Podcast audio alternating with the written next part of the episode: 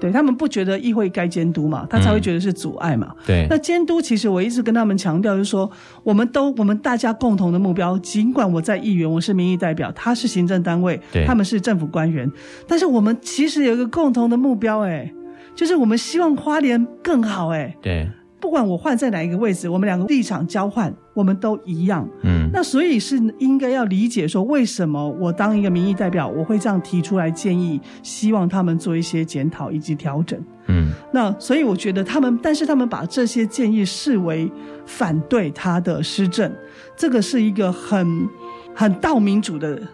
逻辑嗯和想法。欢迎光临。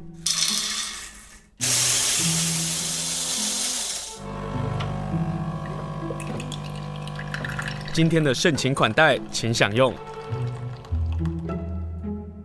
今天访问的是花莲县议员，他是候选人第一选区的候选人二号杨华美议员好。清盛好，各位听众朋友，大家好。第一个问题是，请问你为什么要办选前之夜啊？十一月二十五号晚上六点钟，我看到的是在自由广场，对，因为通常啊，比如说县长等级的选举啊，地方选等，你看就是国民党一场，然后民进党一场，我不知道魏家贤会不会办了、哈。 因为他现在并不是国民 党的，他现在是无党籍的。为什么想要办一个选前之夜？呃，我想，因为花莲的这个地方选举，其实，在投票日的前一个晚上，大部分，尤其是市区，很所有的候选人应该都会集中走金三角，对啊，有一个游行的活哎、动。我走过也好好玩哦。我欢迎大家去走一走，不管你是哪一个阵营的，都去走一走，很好玩。我们小时候也很喜欢去看啊，就是跟着去看，在旁边看，爸爸妈妈带我们去看，那就是一个花莲的很特殊的一个地方选举的一个一个形式上的活动。它就是一个代表了花莲民主。是，嗯那所以呃，那我其实一直以来这三次选举，其实都一直有办游行，但是我的游行的时间都会跟别人错开，就是我不会是七点集合的时候就去大家排队走金三角，我们大概结束就是大概七点，然后七点之后就是晚会，所以过去二零一四年、二零一八年以以及今年都一样，大概是这个模式。那所以呃，一样会有一个选前之夜。那当然，这个选前之夜可能会比较不一样，就是没有那么多的激情，嗯哼但是会比较多的温暖，嗯然后以及让呃所有的支持者，然后来到这个现场，跟我们一起呃再聚一次会，再凝聚一下，然后然后回到家，然后开始嗯拉票。但是记 得十二点之前，不能够各个候选人，是然后要强调各个候选人，十二点之前你完成你的拉票，十二点之后就不能拉票了。那今年你们这个游行，你刚刚说在七点之前结束嘛？对呃，从几点开始？然后从哪里走到哪里？一会走到金三角吗？呃，会走一小段，我们大概五点半集合，然后嗯哼开始六点开始走，然后因为我们的地点选择起讫点都是在自由广场，所以从自由广场出发，然后走到就走中山路，然后沿着中山路走往东走，然后再右转中华路，嗯哼，然后走到和平路的时候再右转，右转和平路之后右转民国路，再左转中山路，然后就直接回到自由广场，然后就会有一个挺美团结晚会。哦，你们是这么走哦，你们是走民国路，然后不走中正路，对是这样没有走走法。中正路对哦，那如果民众啊，如果中间碰到你们，可以再加入嘛，对不对？可以加入，也可以给我们那个挥手，挥手鼓励我们。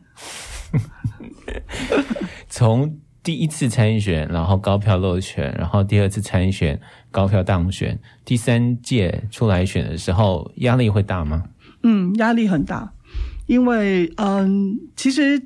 这一次的连任对我来讲，其实是观察花莲市选民结构的一个指标。你是说中间选民有没有变多吗？呃，对，就是中间选民以及是不是理性投票的选民，然后是不是真正的认同价值理念的选民，他的投票的状况的结果，我觉得是一个未来花莲是否朝向更开放、更公开、更阳光的、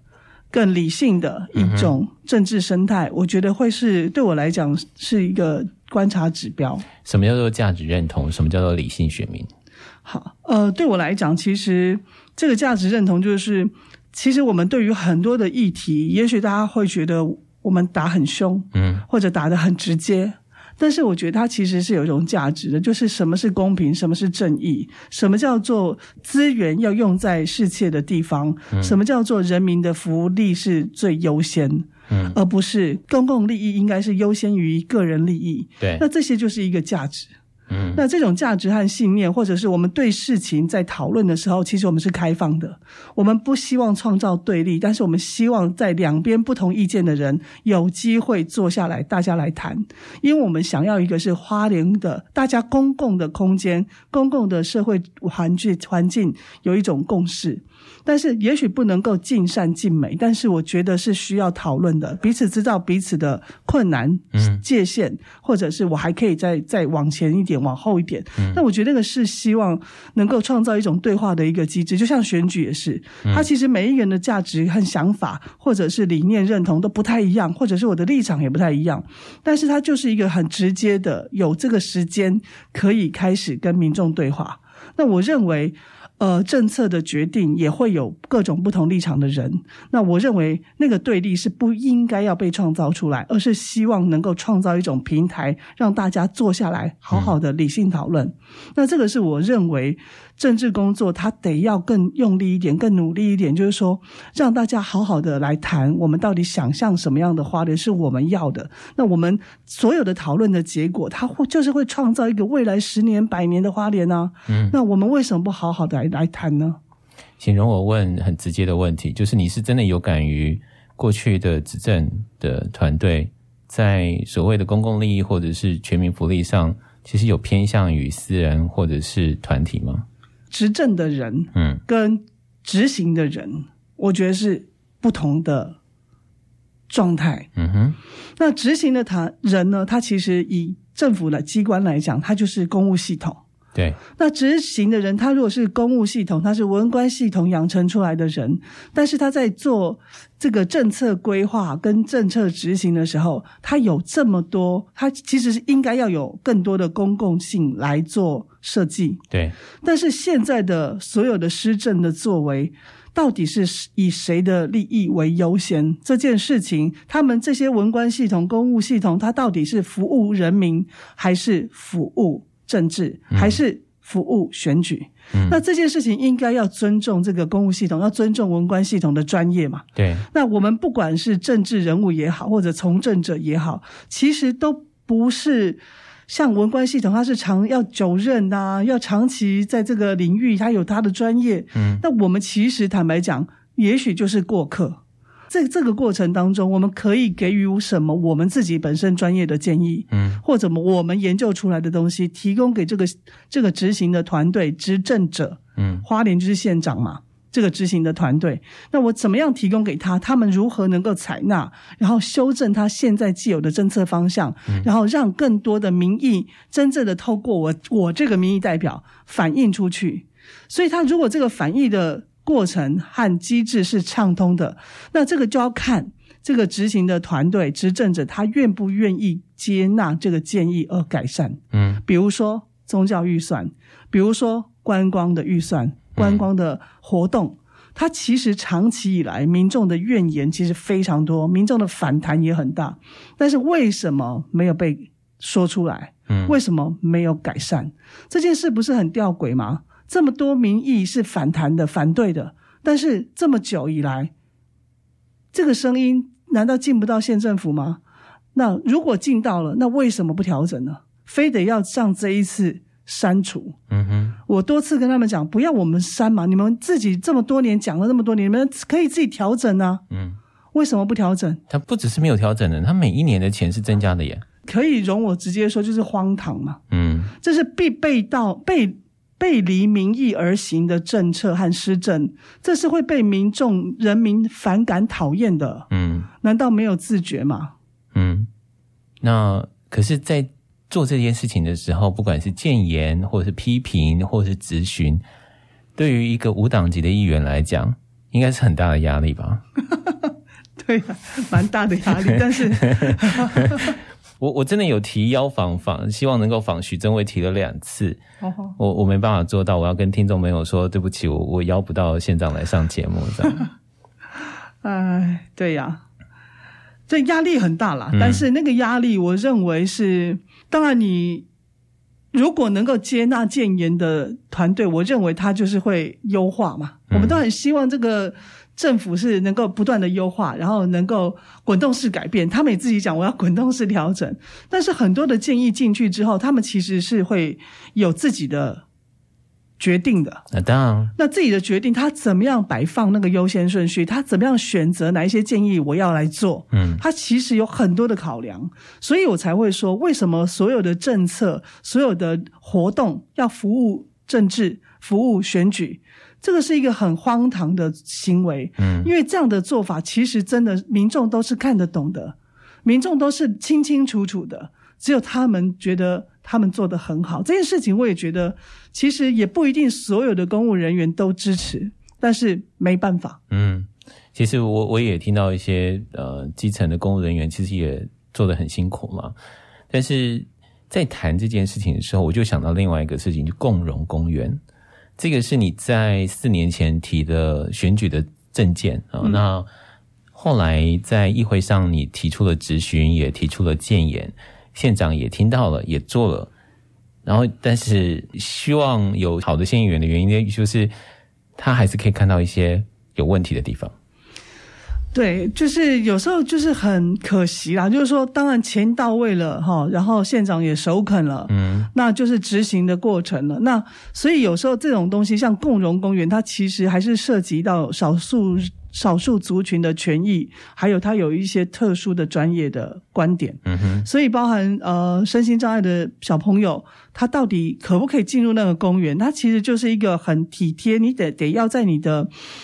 硬体的建设当中有一种温度，嗯然后能够关照到这一群有需要的人。那这一点真的很难。就像我在推照护床，嗯，那我们都知道，现在所有不管是火车的列车，或者是各个公共厕所，都会有婴儿床，大部分啦。对那，但是照护床是什么？照护床就是比婴儿床的 size 还要大的，人大人可以躺上去的。那谁使用呢？成人的身心障碍者以及我们高龄化的长辈啊，哦他可能要换尿布，或者他有他要不然他他没办法出去玩，他只要一出出门，他就会紧张嘛，没地方可以上厕所、换尿布或者是清洗。对，所以这个照护床这件事情，是我为什么后来要推，是因为这些人我不能因为我的公共设施不足，我就不出去嘛。嗯我们还是要让他有一种身心障碍者基本的权益，让他有能够我也可以有自己出去行行动的自由啦，或者说我在这边得到便利啊。嗯，所以所有的公共政策，或者是呃人行道的规划，或者各式各样我们的硬体的设施，它其实如果能够以身心障碍者的概念做设计出发，我认为我们这样四肢健全的人是毫无疑疑问题的。嗯但是是怎么样把那个观念转换，或者他得要有这样的认识，就是说，因为我们都是我们不是身心障碍者，对那我们可能没有办法感受到这个坡度差一两度或差五度有什么差。对，但是身心障碍者是非常有感觉，如何能够在所有的硬体设施当中，以这些弱势族群为设计优优先的考量，嗯我认为它才会符合未来我们花莲变成高龄化城市的一个很先决，它得要开始动作的事情。嗯所以，所以就是这样嘛。所以是到底他怎么执行这件事情，就很可惜。您您刚刚讲的共荣公园，它就是共荣公园不是口号，它得要真正的有体贴、有温度，让它但设这计就出就盖来。啦盖啦盖啦，就是议员你说要共同公园，我弄了个议员共同公园给你啦。对啊可是你到底是看到什么问题，代表了这共同公园其实只是做了一个样子，并不是真正的共同公园。就他们没有那么细心的去理解那个共荣的精嗯神，然后真正的设计出这些游具。它其实假设我们这个这个公园它有八个游具好了，嗯，那八个游具它可以有一两个给身心障碍者嘛，但是目前很可惜就是八个都不是。那你说哦它特色，因为特我们都大家都知道特色公园，嗯就这个公园要很有特色，小朋友很想要去玩。嗯那但是说特色又没有特色，就是现在盖起来每一个都长一样？我不知道有没有都一样，但是就是没有那么大的特色嗯性，但是也不、也没有共融，它就是公园的一般的小朋友的公园，然后有一点升级。嗯哼。对，但对我的理解，可是那个共大概融就是你刚刚讲到的是，比如说生障者的孩子，还包括老人，这样对，还包括老就是爷爷奶奶带着孙子去玩的时候，孙子可以玩，爷爷奶奶也可以玩，就在那个公园里头共融。这个是这个一个精神嘛，对不对？没，错，是完全是。嗯哼，然后连树荫都没有嘛，哦， 你提到树荫，可能日出大道的朋友会觉得，对啊，我也想要树荫。议员，还、呃，最近你做了一件事情，请大家可以上杨花梅的脸书，不管你支不支持他哈，因为他做了一件很好笑的事情。 什么叫躺着就当选的贴文啊？可不可以跟大家说一下？好啊，因为呃，我我从大概这几个月在就是扫街拜票的过程当中，嗯其实就不断的听到，不管的是我的志竞选志工团出去带回来的讯息，或者我们自己现场我自己现场走的得到的资讯，嗯，还蛮多传言，就是说我躺着选就会上，干嘛还要那么努力？干嘛还要出来扫街哈、那我们办公室就很白，一开始讲白也就还没觉得什么大不了的事情，就继续努力，就跟着拍票就好了。对，然后但是后来就太多了，太多这种讯息传进来，我们就觉得说也是蛮干扰的，所以我们就决定要来做一个回应。你是怕说，如果大家觉得是说你躺着选就会上，只这个一个耳语，会造成你可能会落选。是嗯，对，它其实是有有可能啦，有可能会有一些呃分票啊各方面的效应嘛。哼那所以我们就想说，当然，但是其实选举这件事情，我们因为我们没有其他台面下的行动，所以我们也不太确定他们开票出来的结果会长什么样子。但是就是尽量努力。嗯，那所以这个这个消讯息不断的传出来之之之后。我们就想说，那我们是不是来回应他？那我们当然不想要走抢救的路线嘛，因为大部分后面几天就看到全花莲的议员都在抢救了哈。嗯，那个旗海飘扬也是也是走抢救的路线，我们当然不想要用这样的方式来回应我们的选举。那个叫做情感勒索，那个叫做情绪勒索。呃，所以我们就想说，躺着选，那我们就来回应这个躺着选就上的的这个想法嘛，哈。嗯哼所以我们第一个躺就是躺预算书，我们把所有的预算书拿出来，因为我们真的很认真在看这些预算书，而且它也不太好抓到问题点。像这次就是看到这个，不管是呃先斩后奏，或者是福报预算的部分，嗯，那其实我们都是在各种认真的做功课的状况下看到的，所以才能够提出来做一些资料的整理。嗯，那所以很希望就是说，我们这么努力，但是。居然说我们躺着选都会上，然后还不用叫我们不用再出来了，那这其实对我们来讲其实是很觉得有点点小沮丧吧，就觉得说我们其实真的很努力，嗯，那如果真的躺着选都会上，我们也是躺在很困难、很艰困的预算书上，然后我们认真的在做研、做研究、做功课。嗯，那要让民众知道，那我们也还躺了草地嘛。对，那我们做了除草剂啊，做了共荣公园啊，然后其实都是友善环境、友善土地的这个工作。嗯好监督啦、各方面，所以我们就躺在草地上。嗯但是我们有注注明说，我们为什么可以躺在草地上，是因为我们做了这些事情。嗯然后我们也躺在课桌椅上，嗯，小学校的课桌椅上，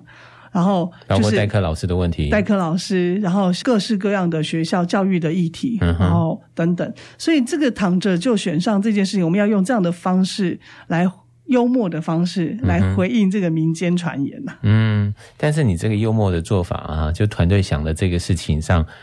我我才终于知道说，原来预算书这么厚啊，原来预算书这么多啊，对，可能包括我自己，听众朋友也一直不清楚说。你你从预算书找到这么多问题，包括其他议员也有做这些事情了吼。呃，其实找到问题这件事情有多困难啊呐、嗯，如果据我了解是说，在早期花莲县政府的预算，它其实就是一个项目、一个活动，可能就编在一起。嗯哼，但是后来这这十十多年的十多年，后来做了一个修正，就他们要按照他们自己可能希望能够看到，就是说中央到底给多少，地方自筹多少，所以他们就把这些本来在同一个活动的预算拆开，所以这。十年当中，我进来是这四年了，那可能之前不知道多久开始，他们就把预算拆开来编列。对，那预算拆开来编列这件事情，就会造成对我来讲，我在看预算，我会觉得这样编很奇怪，所以我才去了解，原来早期不是这样编的，嗯是这近十年才这样编。那我觉得，其实如果是想要从透过整笔预算看到中央和地方的分的成呃负担的比例的话对，我觉得是技术上可以克服的，不需要用预编预算的方式就直接拆开。嗯，因为这样拆开其实真的蛮难、蛮辛苦看的。可是拆开会不会有一个嗯好处是，会把这些名目给写得更清楚一点，就是它不会混杂在里头，或者是预算不会被隐藏掉。我怎么刚好认为相反呢、嗯哼，就是说它放在它拆开来，有时候你也找不到它其实放在哪边，哦，你所们要以对也对我对们要数，抓要找出来，其实也不不太容易。我每次都要用很多种荧光笔去画啊、嗯然后或者贴标签才会知道哦，这个在这里，这个在那里，所以它其实蛮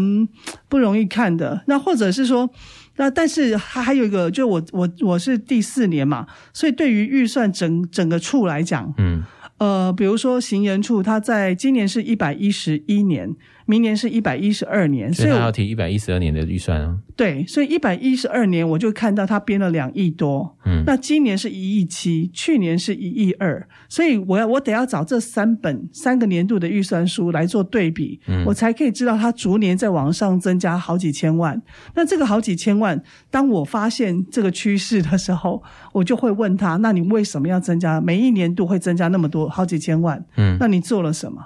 那所以从不管是预算书书是跟从我们年度来做的总体的总金额的比较，对，或者细项的，他拆到不同的呃业务单位里头，嗯那可能都要再做一些整合，所以这个是比较困难的。嗯那更更何况整个县政府，它其实二十个局处里面有很多单位，所以其实真的不是那么容易看。那我我们就尽力，嗯然后所以有，但是我觉得很关键是说，当我们看到问题，我想我这一席很重要的原因是因为我会把资讯公开。嗯因为如果不这样子公开的话，没有人知道。就像宗教预算，嗯宗教预算六亿多，其实它是包含很多项目，嗯但是我们一定要把这个资讯公开给民众知道，民众才会有感。否则，所有的钱被使用掉了，民众也是很想哦，怎么会做这个？怎么会做那个？但是他不知道，这他数字一出来之后，他会他会很很有感的知道哦，原来我的税金是这样被划掉了。对，嗯对，。所以这我觉也得是你在公四开年前嗯出来选的时候，不管是你的支持者或者是你的证件上就提到了这件事情，就是把预算给公开，把我们过去不知道政府到底做哪一些事情给公开出来。可是公开了之后，你相对的压力就可能增加非常非常的多，嗯因为你会造成了政府在施政上的阻碍。对他们会这样认为啦。对啊，对他们不觉得议会该监督嘛，他才会觉得是阻碍嘛。对，那监督其实我一直跟他们强调，就是说我们都我们大家共同的目标，尽管我在议员，我是民意代表，他是行政单位对，他们是政府官员，但是我们其实有一个共同的目标、欸，就是我们希望花莲更好、欸，对，这个不是没有不管我换在哪一个位置，我们两个位立场交换，我们都一样。嗯那所以是应该要理解说，为什么我当一个民意代表，我会这样提出来建议，希望他们做一些检讨以及调整。嗯那所以我觉得他们，但是他们把这些建议视为反对他的施政，这个是一个很很道民主的逻辑和想法。嗯就是如果是民主的，我们的我们是一个民主社会，它其实就是经过这样的对话讨论，然后我们再做一些调整。但是如果说你把所有的大家给你的建议视为一种反对对立，嗯然后你就憎恨，然后你甚至要报复，那这是一个盗民主的行为了嘛？还放话了。对，还放话嘛？对啊，躺着选都会上，灭洋计划都来了。哎呦，没有计划是什么？好啦， 我就不细问了，因为今天还有很多很多问题。他没想到还有灭洋计划。好啦，你你提到了预算，然后你提到了政策，呃，在民众的相关的选民服务上，其实也是很辛苦的一件事情。哦，是对你，最近就对于有一件事情就是沙滩车，这是从选民服务上面问说议员这件事情可不可以协助或是关注，对不对？嗯可是沙滩车它就会面对一个是观光的问题、政策的问题，然后呃赚钱的问题，但是又回到我们自然永续发展的问题上。我听到的，而且是旅游业者非常称赞你这件事情，旅游业者哦，不是一般选民哦。那这件事情可不可以跟大家来谈谈？其实这件事情对你来讲，其实是多方为难的，可是你一直持续的在希望能够将沙滩车给予管理，是这样吗？是，就沙滩车这件事情，它其实是应该要被管理的，因为它面临到非常多面向上的问题。嗯包含沙滩车能不能够有大型装置品，然后沙滩能不能够行驶在一般的路上，或者是它造成的尘、扬尘等等的这些问题，影响了生态，或者影响了河床地，嗯各方面都是问题。那我想要回到就是说县府的治理，嗯县府应该要管理，但是为什么不管理？那这是第一个问题。第二个问题是，那这个利益是谁的利益？应该是公民的利益啊。那公民的利益，沙滩车业者他其实不是所有公民的利益，嗯吧，对那是业者的利益。对，那你对于假设在沙滩车这一块沙滩，在沙滩上有业者、有人民、有呃生态，嗯那应该要共好。那现在如果这个沙滩车这样的发展下去，你们不做管理，那到底只剩下谁的利益在这个这块土地上？嗯你很显然的，一般的民众不敢亲近海，因为他会排斥一般的民众靠近海，因为车子就一直行驶来行驶去。呼啸而过，对，大家会不敢靠近，然后他们也会哔哔哔叫你，哎、小心哦，不要靠近我们哦，会被撞到哦，也会让你叫你先离开一啊点 呢、为什么要哔哔哔？因为他们很多台哎、不是啊，他们一那个整海排滩过是去，大家的，你本来就他也不应怕该撞到你啊，不是你不能叫人家离开啊。他怕你靠近他被撞到，哦，所以他就会让你说，哎、你们要靠远，要远一点哦。嗯哼，那但是它其实噪音也好，扬尘也好，或者是我看到还包括嗯连农民的土地上都有问题。他所以他太多问题了。那我因为这件事情，因为我其实是不懂，嗯但我知道是破坏生态，但是我做了很多的努力，包含我跟林务局、九和局、国税局，我一一都拜访，嗯哼，然后看看他们了了解他们的立场，那现行的法规长得怎么样，然后这样子拼凑出来，然后理解的过程当中，更知道它其实多面向的有需要被管理的部分。嗯哼所以那但是这件事情就是回到到底公民的大家民众的利益这件事情，政府要不要维护嘛？嗯那你也可以，我说管理的意思是说，让业者合法合理的赚钱，对，但是你也要保障人民亲近海的权利以及生态环境的，让它更好永续的方向嘛。对，那所以这三个面向都要顾的时候，这就是政府的角色要出来。嗯你不能够就让它自生自灭，自己在那边吵闹，自己随便，然后说一说说是一个，我就任任由市场机制来决定这个产业是否会好，会会好，会大会小，嗯对，反正之后就看得到了。嗯那这不是一个政府治理、政府管理、必县政府该说的话嘛？嗯那他管理的的角色要出来，对，嗯，今天访问的是杨华美议员，呃，他刚刚说到沙滩车，可是他的宣传车始终都没有变，这八年来，你真没有想要换那个三轮车哦？ 我这三轮车是借来的，好不容易借来 的，然后你就透过这个三轮车到处去沿街拜票，对，因为一台一台那个货车，第一个它要装潢，嗯哦，然后它要还有租那一台车本身，然后它还要油钱，嗯然后它还要开要聘一个人去开那一台车，嗯，所以它其实成本是蛮高的，但也就变成你的特色了。哦，好，也是。嗯，好，最后跟大家说一下你的选前之夜。我的选前之夜在十一月二十五号，非常非常希望也邀请所有支持杨华美的花莲市、花莲县民、县民也可以哦，非我的选区也可以哦，通通邀请你们到自由广场五点半，十一月二十五号晚上五点半到自由广场，让我们一起有一个挺美团结之夜。谢谢杨华美议员，谢谢议员。谢谢。